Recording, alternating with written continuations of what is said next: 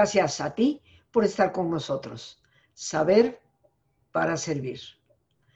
Y el día de hoy, queridos amigos, un tema que no es fácil, un tema doloroso para muchísimas personas, un tema incomprensible para otros tantos, pero un tema que forma parte de los problemas de nuestra sociedad dentro de lo que es la medicina y particularmente la psiquiatría. Hoy nos está acompañando la doctora Mercedes Alatorre Sánchez. Ella es médico cirujano con una especialidad en psiquiatría en la UNAM y el Instituto Nacional de Psiquiatría Ramón de la Fuente Muñiz. Está actualmente cursando la subespecialidad en neurobiología de la esquizofrenia en el Instituto Nacional de Neurología y Neurocirugía Manuel Velasco. Y el tema de hoy es precisamente ese, la esquizofrenia. La esquizofrenia, desde mi perspectiva como psicóloga, la considero posiblemente uno de los peores diagnósticos que puede haber dentro de los trastornos psicoemocionales. ¿Y por qué lo considero así? Porque ciertamente a las personas que rodean a una persona con esquizofrenia, eh, vamos a decir que el desconcierto es casi absoluto en muchas ocasiones. Y por otra parte, es un trastorno que tendrá que tratarse con medicamentos posiblemente el resto de la vida. Y esto a muchas personas eh, pues no les gusta, no les parece, y hace que en muchas ocasiones el paciente abandone el tratamiento y pues las recaídas pueden ser un tanto peores, ¿verdad? Y lamentables.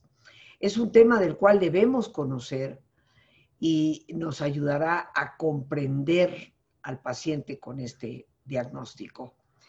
Te doy inmensas gracias, eh, Mercedes, que con todo respeto y cercanía, afecto, te llamo por tu propio nombre, como te pido que me llames Rosita. Eres muy joven, te felicito por todos los logros que has alcanzado y obviamente tienes la especialidad en cierto sentido, primero como psiquiatra y después una subespecialidad dentro del área de la esquizofrenia. Así que a partir de este momento el micrófono es enteramente tuyo para que nos expliques qué es la esquizofrenia, a qué se debe, cuál es su origen y por supuesto pasar en algún momento a dar la orientación necesaria a aquellas personas que tengan a alguien con este diagnóstico a su alrededor para saber cómo, cómo tratarlos mejor. Bienvenida al programa, muchísimas gracias. Gracias, Rosita. Te, te, agradezco mucho que pues este espacio en donde podemos hablar un poco acerca de salud mental y específicamente de esquizofrenia, que digamos que a lo mejor no es un tema muy popular, pero es muy importante.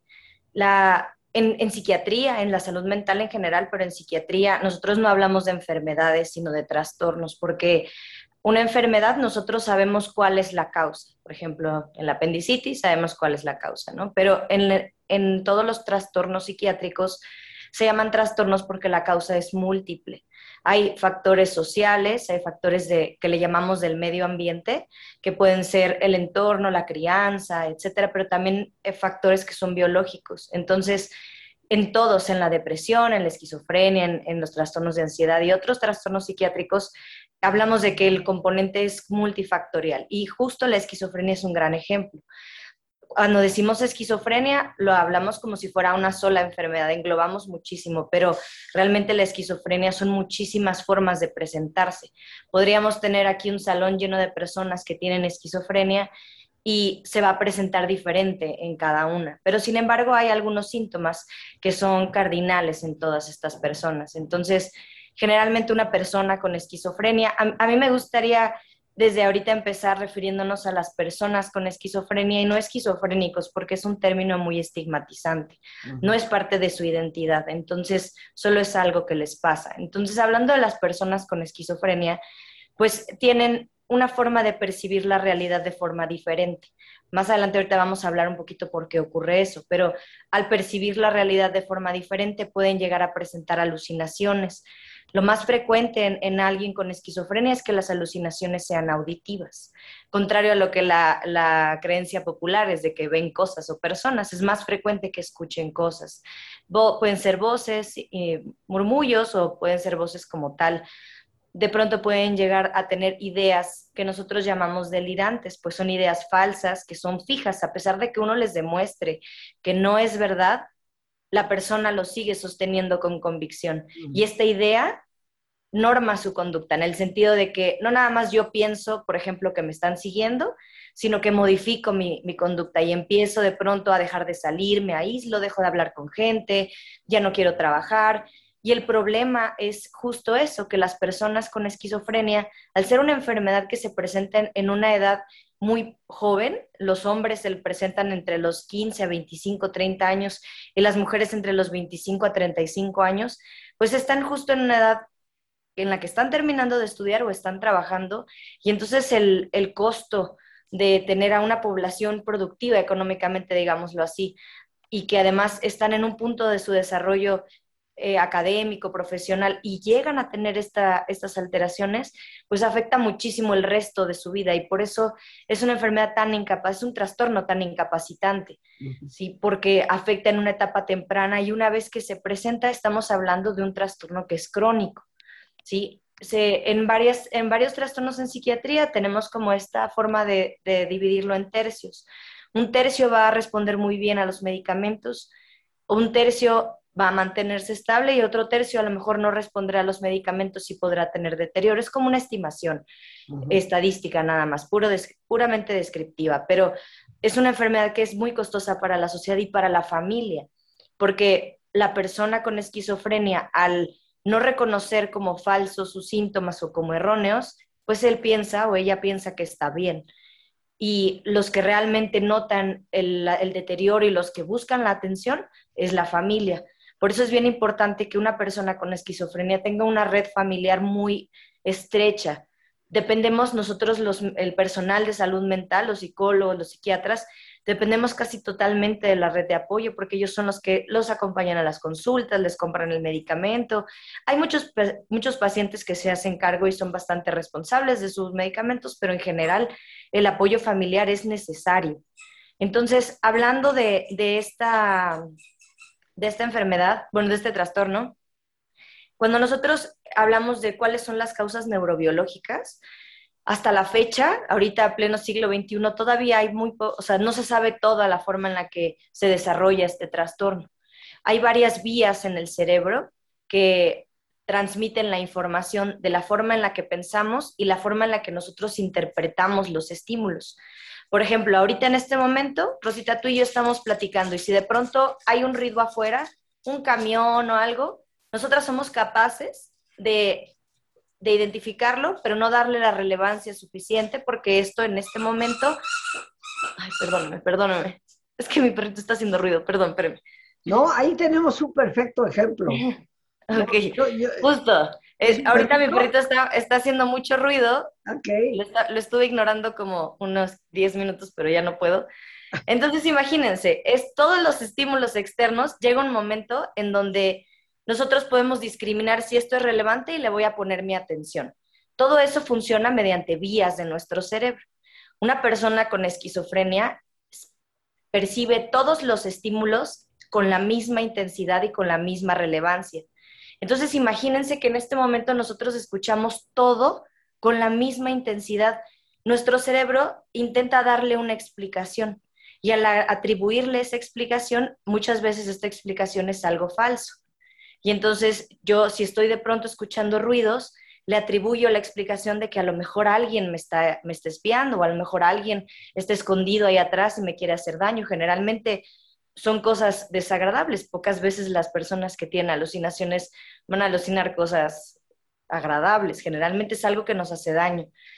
Las personas construyen el delirio dependiendo de su entorno social. Por ejemplo, no va a tener el mismo delirio alguien que vive en Nueva York que alguien que vive en la selva en África, ¿no?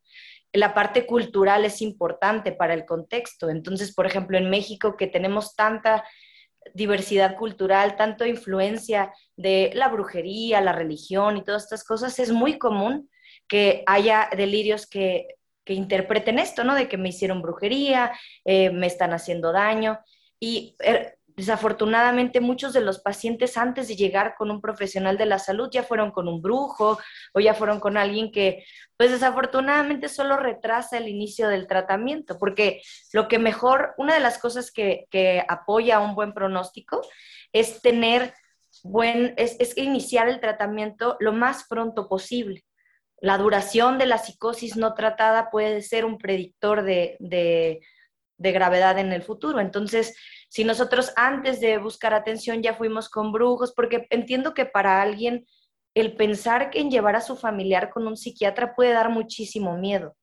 Y a lo mejor para mi comunidad es mucho más aceptable llevarlo con, un, con alguien que le haga una limpia o con alguien que nos ayude a orar. Y esas cosas, claro que, o sea, la fe y estas cosas, claro que ayudan, pero no es el tratamiento. Y entonces estamos aplazando el inicio del tratamiento para que esta persona no se deteriore porque una psicosis no tratada causa deterioro a largo plazo. Entonces, el, cuando, es muy frecuente que nos pregunten las familiares de las personas con esquizofrenia, y es que ¿por qué le dio? Pues algunas cosas que se ha visto, por ejemplo, tener familiares cercanos, papá, mamá, hermanos, tíos de primer grado, primos con esquizofrenia, esto aumenta el riesgo. No significa que ellos te lo heredaron, significa que tienes más posibilidad de que tú lo presentes, que es diferente. ¿Sí? También el haber vivido eh, trauma, dígame. Sí, una preguntita. Sí. O sea, tú hablas de que tener familiares, la abuelita o el tío eh, que lo han padecido, eh, que puede ser proclive. según lo que yo he leído y conozco, sí puede haber un factor genético sí. en la esquizofrenia. Sí, Pero yo también, y sí lo quiero recalcar a todos los amigos, Genética es predisposición, no es destino. No porque tú tengas familiares esquizofrénicos, tú vas a ser esquizofrénico o tu hijo lo va a ser. Existe el gen y hay la predisposición. Y yo me imagino que en esos casos, eh, pues definitivamente ahí es donde tendremos que tomar mucha precaución, eh, Mercedes, porque es como el diabético, el que tiene el gen diabético no necesariamente lo va a desarrollar, pero lo tiene. Y si no se cuida y no cuida su alimentación y no toma las medidas, aunque no lo tenga precautorias, lo más probable es que lo desarrolle. Entonces, yo me imagino que el factor cultural, el factor eh, familiar, el ambiente, por decirlo así. Exacto, puede ser el disparador de ese chip genético que hay ahí. No sé si tú recordarás una gran psicoanalista que se llamó Alice Miller, y, cuya teoría era que el abandono materno puede ser uno de los grandes disparadores de la esquizofrenia cuando existe el factor genético ahí. Claro, es, e, esta teoría ha sido un poco controversial porque se atribuía a la crianza, sobre todo a la madre, porque en esas épocas era la principal figura de crianza, la capacidad de desarrollar esta enfermedad en, sus hijos al tener un apego desinteresado y etcétera, pero se ha visto que no es del todo así. Entonces, porque esto también podría generar una carga adicional en una, en una madre que a lo mejor por ciertas razones no puede estar tan presente, no va a ser esquizofrénico a su hijo. Hay, en, en medicina tenemos esta explicación sobre las cosas que se llama heredabilidad. La heredabilidad es eh, se, dice en porcentaje. Por ejemplo, el autismo tiene una heredabilidad del 95%. Esto significa no que 95% de los niños que tienen un papá autista van a ser autistas, sino que una persona que lo presenta, el 95% se explica por la causa genética y 5% se explica por la, el medio ambiente.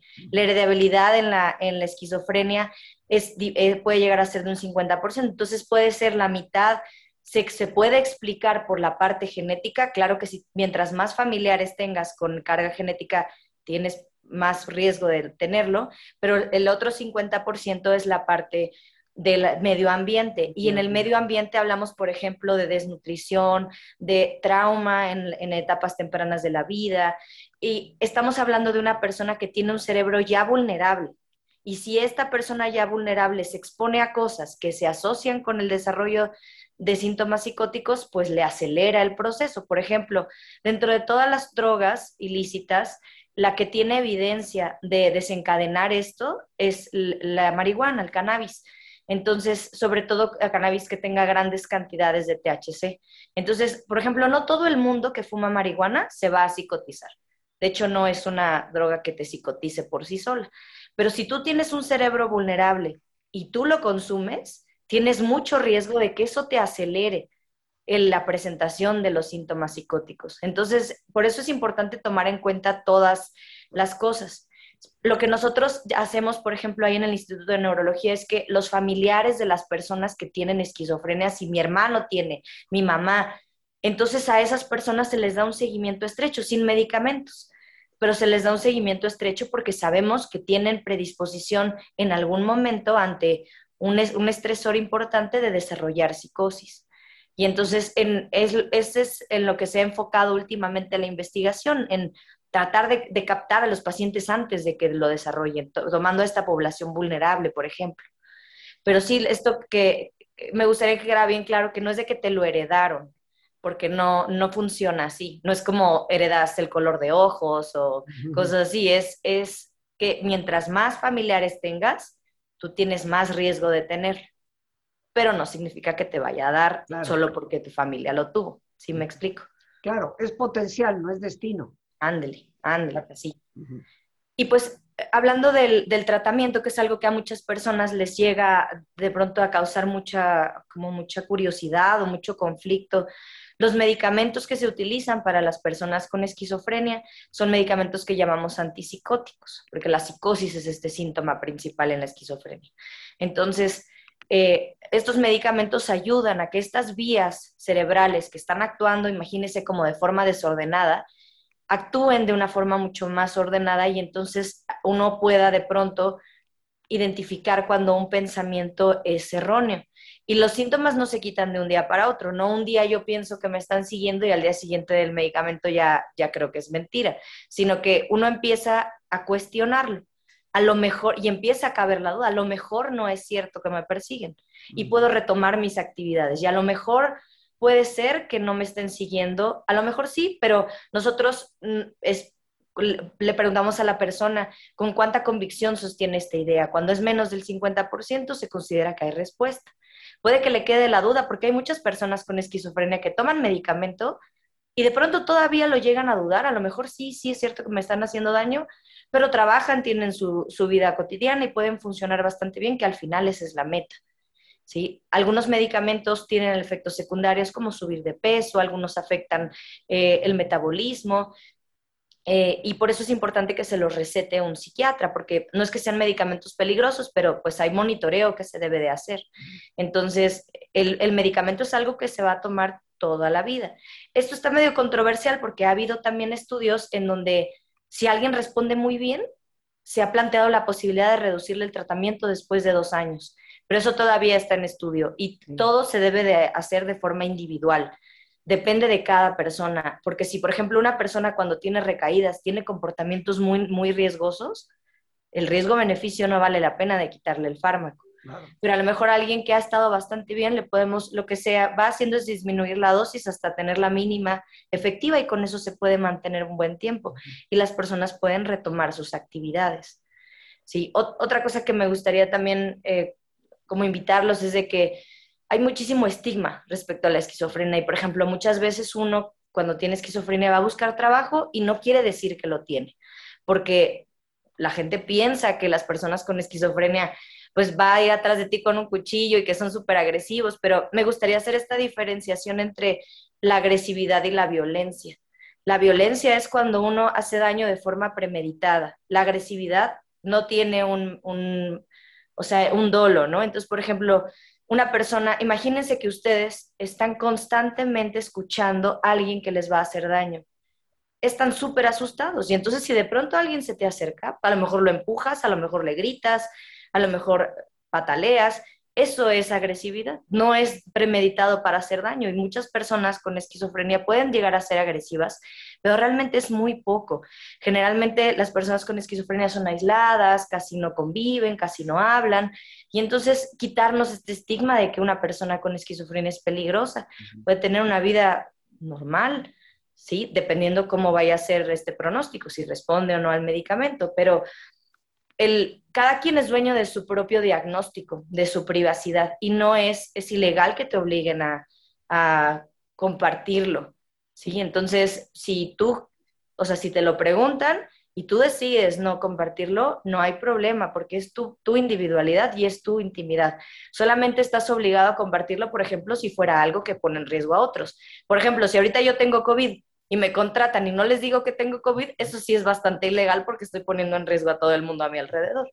Pero esto, la, el tener un diagnóstico psiquiátrico es parte y tú decides con quién lo compartes y el momento en el que lo dices. Y eso también es importante porque la pasan muy mal las personas con esquizofrenia, tienen mucho estigma. Y entonces la gente de pronto les tiene miedo o no quieren, como que no los dejan de pronto trabajar aunque ya estén bien. Así es. Eh, ¿Qué te parece, Mercedes, si hacemos una pausa? Claro. Para nuestro ejercicio de relajación y después continuamos porque yo te voy a agradecer muchísimo que, eh, aparte de dar tus datos, dónde se te puede localizar, pues orientes, porque seguramente entre nuestros amigos que nos ven y escuchan, eh, tenemos personas que pueden tener a alguien cerca y quisieran saber qué hago cuando una persona pues veo que está como desprendido de, la realidad. Entonces, en un momento más regresamos con eso. ¿Te parece? Sí, claro. Bien. Gracias. Pues queridos amigos, como siempre les voy a pedir que se pongan cómodos y cualquier posición que sea cómoda para ustedes es una buena posición. Y si les es posible hacer el alto completo, el alto total, qué mejor que cerrar tus ojos y en una posición cómoda con tus ojos cerrados, toma conciencia de tu respiración, del entrar y el salir del aire en tu cuerpo. Imagina cómo al inhalar, así como llevas oxígeno a tus células, inhalas también serenidad para tu mente. Al exhalar, así como tu cuerpo se libera de toxinas, imagina cómo en ese aire que sale te liberas también de todas las presiones y todas las tensiones. Respira profundamente y relaja tu cuero cabelludo. Todos los músculos que cubren tu cabeza.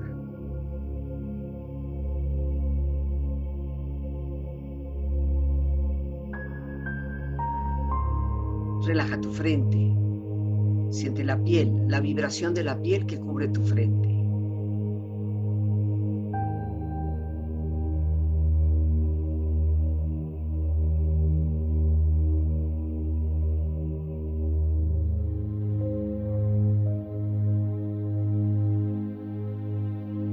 Relaja tus párpados, los tejidos que rodean tus ojos.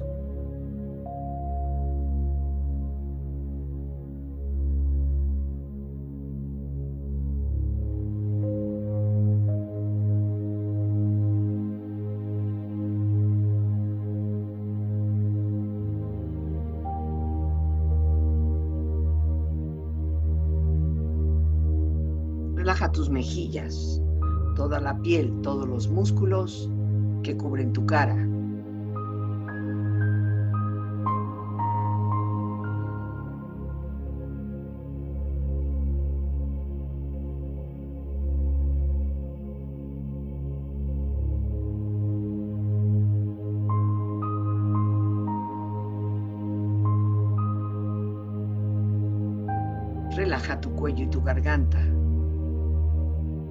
Siente su flexibilidad, equilibrio, balance.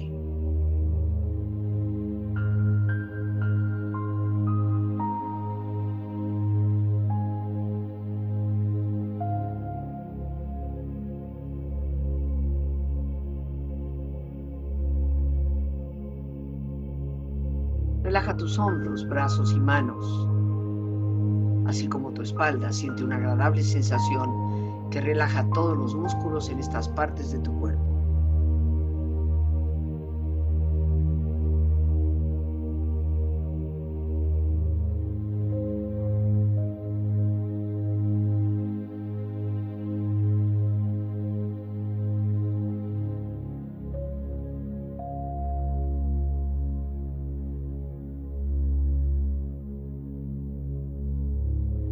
Relaja tu pecho exterior e interiormente, relajando todos los músculos, imaginando a todos tus órganos internos funcionar rítmica y saludablemente.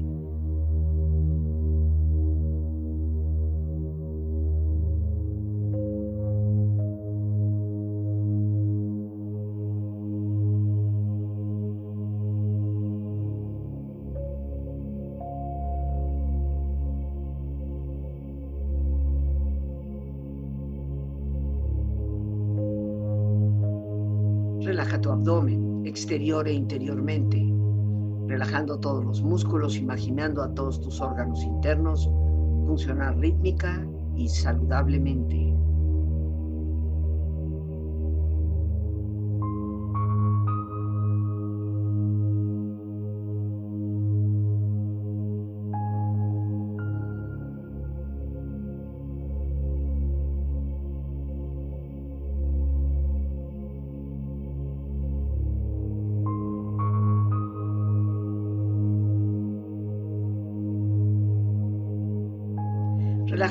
Muslos, tus rodillas, siente la piel, la vibración de la piel que cubre estas partes de tu cuerpo.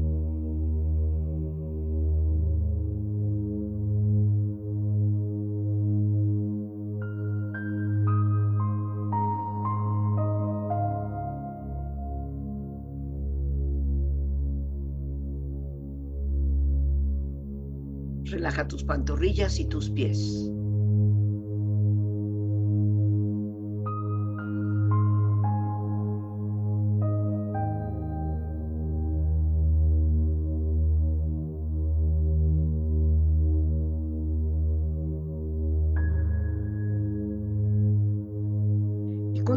Profundamente relajado, proyecta en tu mente la imagen de un lugar ideal para el descanso. Imagina los colores, los sonidos, los aromas. Es una escena de belleza y paz. Siente estar ahí.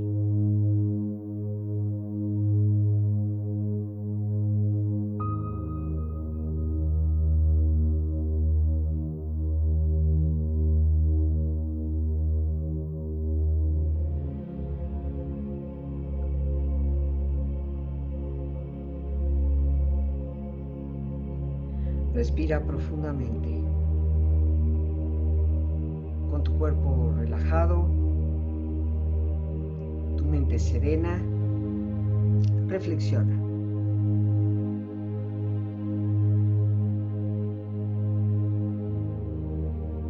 Mi cabeza dice basta.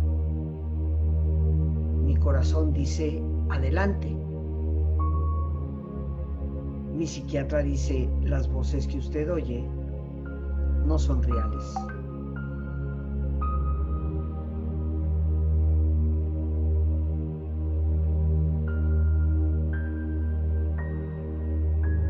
La esquizofrenia no puede entenderse sin comprender la desesperación.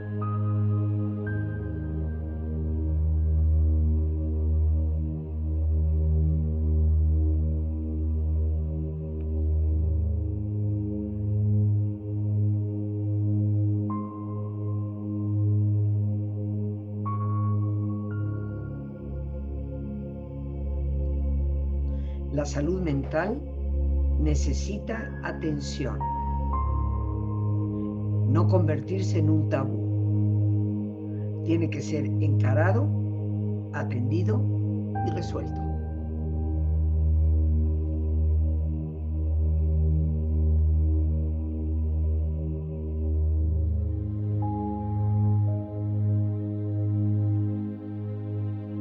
Respira profundamente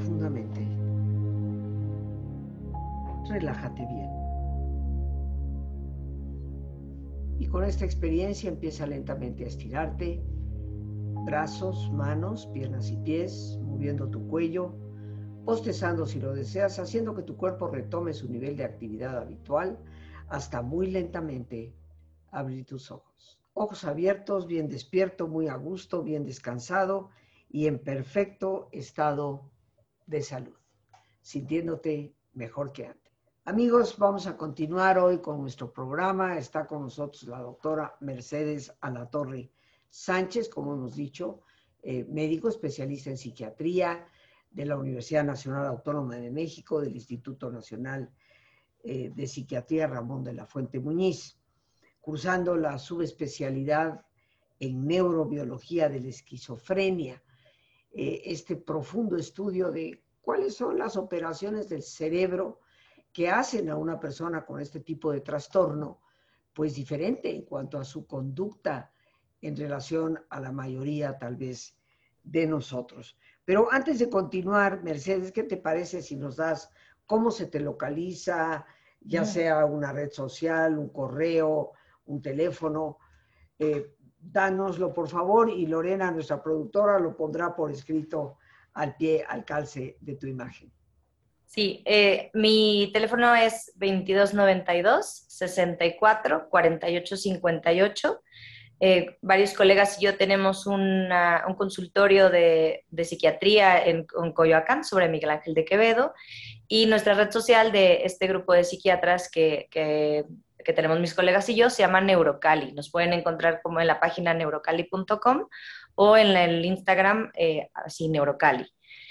Y bueno, esto es para contactarme a mí, pero también me gustaría que la gente supiera dónde puede ir en caso, por ejemplo, de una urgencia o si tuvieran, ahí en la Ciudad de México afortunadamente tenemos tres hospitales psiquiátricos bastante grandes porque atienden a personas sin derecho a biencia. Entonces, en el Instituto Nacional de Psiquiatría, eh, el Ramón de la Fuente, pueden acudir al servicio de urgencias acompañados de un familiar.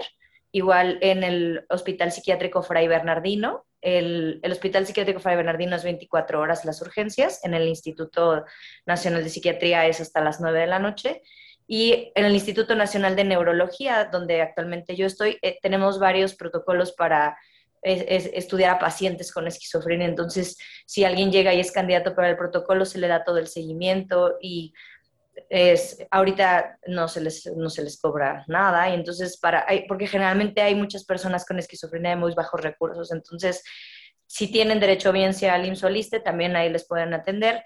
Es importante que pidan una valoración por un psiquiatra. Entonces, eh, hay opciones, hay un montón, estando afortunadamente aquí en la Ciudad de México, fuera de la Ciudad de México. Eh, ya después le, le, podré compartir otras listas de hospitales psiquiátricos, pero el chiste es que vayan con un psiquiatra y este psiquiatra los puede referir. Sí, que eviten ir con cualquier otro, otro especialista o brujos, etcétera. Sí, yo creo que ese sería definitivamente el primer paso, eh, que se asista con un psiquiatra, un especialista del tema, y de ahí podrían ser efectivamente canalizados. Gracias, Lore, que has colocado ahí al pie de la imagen todos los datos de nuestras invitadas para poder eh, contactarla en las personas que así lo, lo necesiten. Y bueno, ahí quedan un momento para que tomen nota ustedes y mientras aquí pues vamos a, continuar, ¿no? Decías que precisamente contrario a lo que es la versión popular, la esquizofrenia es en poco porcentaje un comportamiento agresivo. me gustó mucho esta manera en que has explicado que, la violencia eh, es un cuanto distinta. La persona violenta va con el afán de provocar un daño específico en el otro. La agresión es un impulso emocional que surge y que no está orientado a causarle daño al otro, sino a veces a defenderse a uno mismo, donde la persona siente riesgos muy altos, ¿no? También nos has dicho que los síntomas se pueden ir presentando, eh, pues generalmente en la juventud, a partir de los 17, 18 años de edad. Sí sabemos que a veces hay casos de niños ¿correcto? Que se puede dar. Y también sabemos que hay personas que parece ser que el trastorno brota a los 40 años de edad. Eh, se han dado casos así. Eh, ahora, eh, los síntomas en general nos los has descrito. Yo aquí he tomado apuntes, ¿no? Van a percibir la realidad de una forma diferente tú estás viendo una cosa y ellos tal vez dicen, no, pero no es tan redonda, es más cuadrada, o, pero son notorias las diferencias, porque todo el mundo ve al mundo de, de forma diferente, ¿no? Pero cuando ya es muy radical la diferencia, ese sería tal vez un síntoma. Las alucinaciones que son generalmente auditivas, sienten que alguien los está impulsando a hacer algo, alguien les está diciendo algo, tienen esas ideas delirantes fijas que van a cambiar su conducta, ¿no? Cuando alguien te empieza a decir es que esta persona no me deja de seguir, eh, va detrás de mí a todas partes y tú casi te asomas a la ventana y dices, oye, pues no hay nadie ahí, sí, cómo no, lo que pasa es que se debe estar escondiendo. Y empiezan ciertamente a, modificar su conducta, pues obviamente ahí hay. Es un trastorno incapacitante a la larga, ¿no? Crónico y no reconocen sus síntomas. Si tú le dices a la persona, te lo estás imaginando, vamos a decir que una persona normal, lo pongo entre comillas, te va a decir, pues no creo, pero pues a lo mejor lo voy a pensar. En cambio, una persona con este tipo de trastorno definitivamente eh, se niega a reconocer. Sí, justo ahí me gustaría hacer un, paréntesis. El, desarrollo de los síntomas pocas veces aparece de forma brusca. Uno empieza a tener ideas de pronto extrañas, de pronto pienso que a lo mejor me están siguiendo, pero lo dudo, y así va, va progresando a lo largo del tiempo hasta que llega un momento donde estoy completamente convencido. Y ahí es cuando tenemos la psicosis franca. Algo importante es que es importante no contradecir a las personas que tienen un delirio. O sea, mira, fíjate, no es cierto, te lo estás imaginando, pero tampoco validarlo, ¿no? De sí, sí es cierto, si nos persiguen, ven, acompáñame, cómo engañarlos, ¿sí? Sino eh, la, la conducta que podemos tener nosotros como familiares es si a mí me está diciendo mi hijo, mi hermano, que, que está viendo cosas allá afuera, en lugar de decirle no es cierto, te lo estás imaginando, o si es cierto, si nos persiguen, es entender la vivencia. Entiendo que estás muy asustado. Vamos al doctor porque estás muy asustado. Ahí no estoy ni diciendo que sí lo vigilan ni que no lo vigilan, pero entiendo que te la estás pasando muy mal, estás muy asustado. Vamos a, a buscar ayuda para que no estés tan asustado, para que no tengas tanto miedo. Y otro síntoma que se me había pasado en mencionar, estos síntomas, los síntomas como las alucinaciones, las ideas delirantes, son muy infragrantes y nosotros les llamamos síntomas positivos, pero también hay unos síntomas que se llaman síntomas negativos, que a veces son más difíciles de, de identificar, que es aislamiento social, de pronto dejan de tener interés por hacer cosas, dejan de tener interés por socializar con gente, dejan de hablar tanto y pasan de pronto mucho rato sin convivir incluso con la misma familia y parecería que nada les interesa, pero no están deprimidos, solo parecería que ya nada les importa y no tienen motivación de hacer nada. Y desafortunadamente, por ejemplo, los fármacos nos ayudan para los síntomas positivos, pero para estos, a veces estos son los que permanecen, los que luego ocasionan mucho deterioro, porque a lo mejor ya no está alucinando, pero no tiene ganas de hacer nada y entonces es difícil tratar eso. Ahí, por ejemplo, hay varias eh, intervenciones de terapia que nos pueden ayudar. ¿sí? Por eso el tratamiento para la esquizofrenia es una cosa conjunta. Inicialmente con un psiquiatra, pero después hay varias intervenciones terapéuticas que nos pueden ayudar para esto, para ayudarles de pronto a, a que tengan rutinas, por ejemplo, eso les ayuda muchísimo, que tengan, que tengan horarios para hacer las cosas, porque si no podrían pasar todo el día acostados y eso les causa mucho deterioro. Ahora, hay algo que te quiero preguntar, porque tú sabes que en hipnosis, eh, eh, uno de los grados más profundos de la hipnosis es cuando se induce lo que se llama una alucinación negativa. Eso significa, queridos amigos, quitar algo del ambiente a la persona en un estado de hipnosis muy profundo, pues le puedes decir, mira, vas a abrir tus ojos cuando yo te diga, pero resulta que Mercedes, la doctora, ya no está, ya no va a estar en la pantalla porque ya estuvo que ir y la persona puede abrir los ojos y efectivamente solo verme a mí y no ver a Mercedes. Y si alguien le dice, eh, pero eh, ¿por qué no saludas a Mercedes? No, si Mercedes ya no está, ya no está aquí. Entonces, explico esto para las personas que tal vez no saben mucho al respecto. Cuando tú hablas de alucinaciones negativas, me gustaría que clarificáramos. Ah, ok, sí, no, las alucinaciones... Los síntomas en la esquizofrenia pueden ser síntomas positivos y negativos. Los positivos son alucinaciones, ideas delirantes, comportamiento desorganizado o el discurso desorganizado. Hablan y no se les entiende. Estos son los síntomas positivos. Los síntomas negativos son el retraimiento social, la disminución en, la socialización, la disminución en el interés para realizar nuevas actividades, sí, son dos cosas diferentes. Las alucinaciones siempre son, o sea, nosotros llamamos positivos porque pues eh, así se ha descrito a lo largo de la historia porque es lo primero que se nota, ¿sí? Pero, pero es como una forma de clasificarlo. Una, eh, lo que nos comentas, por ejemplo, de la hipnosis, bueno, pues hay, hay varios estudios, ¿no? Que, que, que demuestran que a lo mejor las personas susceptibles a ser eh, sugestionables, por ejemplo, pues a lo mejor pueden, pueden tener este tipo de, de síntomas, pero algo característico en la, en la esquizofrenia, en la psicosis, es que no está causado por otra cosa. Por ejemplo, si yo como un hongo alucinógeno y entonces escucho cosas, pues no tengo esquizofrenia porque está causado por la sustancia que comí. ¿sí? Entonces, la, la, estos síntomas, los positivos y los negativos, no se explican por otra cosa. No se explican porque estoy muy deprimido, porque la psicosis no es sinónimo de esquizofrenia. Hay mucha gente que puede tener psicosis, por ejemplo, en epilepsia, estando deprimido, con sustancias. Entonces, en la esquizofrenia, estos síntomas, los positivos y los negativos, no se explican por otra causa debe de ser como una psicosis primaria, por decirlo así. Claro, claro. Qué bueno que nos lo, que nos lo aclaras. Bien, eh, por último, antes de que el tiempo se nos termine, Mercedes, ¿qué recomendaciones das tú a los familiares que de repente, porque como tú dices, los síntomas pueden aparecer en un determinado momento cuando la persona ha tenido una historia de, de no síntomas y de repente le empiezan a aparecer? ¿Cuál sería tu recomendación para las familias que pues tienen tal vez a alguien cercano en este tipo de situaciones? Claro, por ejemplo, si yo veo que mi familiar de pronto está muy aislado, empieza a tener comportamientos extraños que antes no tenía, está más aislado, que lo ven que hable solo, que de pronto eh, tiene mucho miedo, sin motivo, la, primera acción es ir con un psiquiatra, porque a partir de ahí se tiene que descartar muchas cosas. Por ejemplo, los adolescentes a veces cuando se deprimen, pues se aíslan y no hablan, pero no necesariamente tienen esquizofrenia.